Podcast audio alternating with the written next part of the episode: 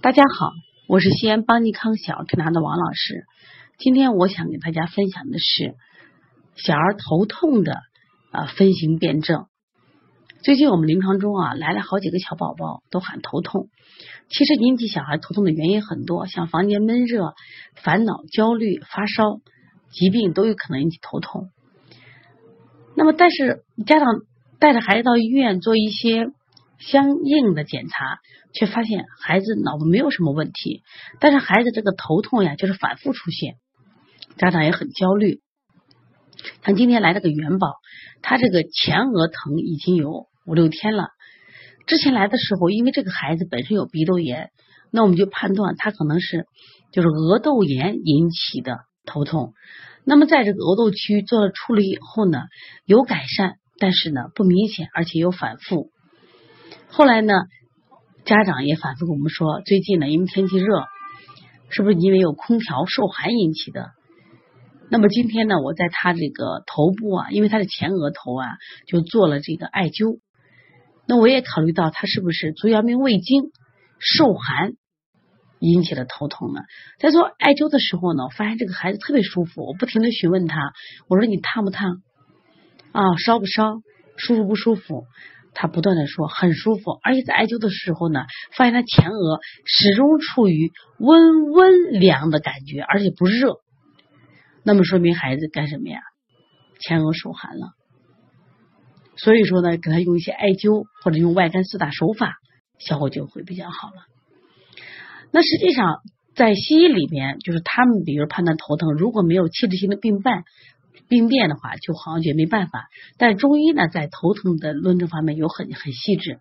他比如从部位上说，像前额头疼，它实际上就是足阳明胃经引起的头疼。如果头顶头疼，属于足厥于肝经引起的头疼，后脑勺疼。属于足太阳膀胱经引起的头痛，如果两侧头痛，属于足上阳胆经的头痛。你像那个冬天的时候啊，好多小孩后脑勺疼，这受风寒了，是因为膀胱经受寒了。还有好多孩子这个脾气大，他是什么呀？两侧头疼，有胆经胆经向火不降引起了啊。如果头顶疼，那小孩什么呀？肝的疏泄过了。说头脑袋盖疼得很，那么还有呢？如果按这个头疼的原因啊，形成头疼的原因来说啊，刚才我们讲的部位，那么像如果是风寒引起的头疼啊，就完全是头疼，它一般是全头疼，就那么痛势焦剧烈，而且疼的连脊背都疼，他喜欢什么呀？把头裹起来，这是完全受寒了，整个脑袋可疼。很紧，同时其实伴有一些寒症寒的症状。那么如果受了风热的头疼，他的疼的感觉是啥？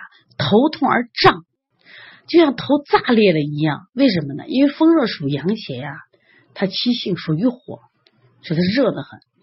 像这种呢，一般我们都是祛风清热。还有这个夏天到了以后呢，湿气重，如果风湿引起的头痛啊，它的症状是头痛如裹。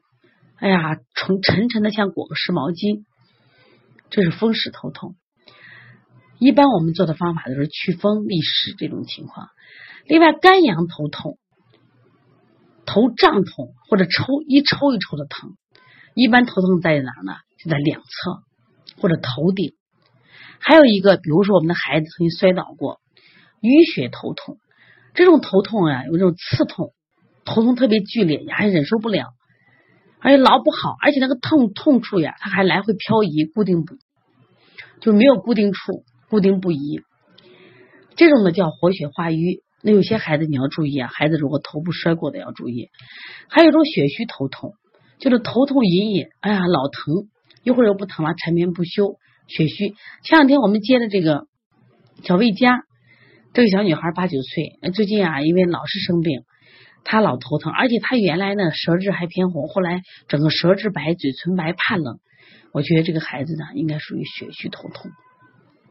其实说到头痛了，当然不仅仅是对孩子，像我们很多大人也有效果。像我们前两天我们的果果妈妈在给孩子调理的时候说他头疼偏头疼，那中医一般讲的话，这痛则不通，我给他做了泄血，他马上舒服了。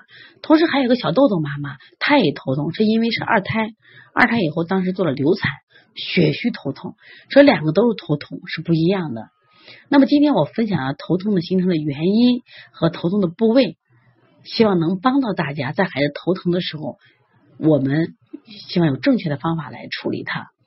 否则的话，孩子头疼我们找不着原因，到医院去拍片，有一切正常，那就没有好的治疗思路。耽误病情。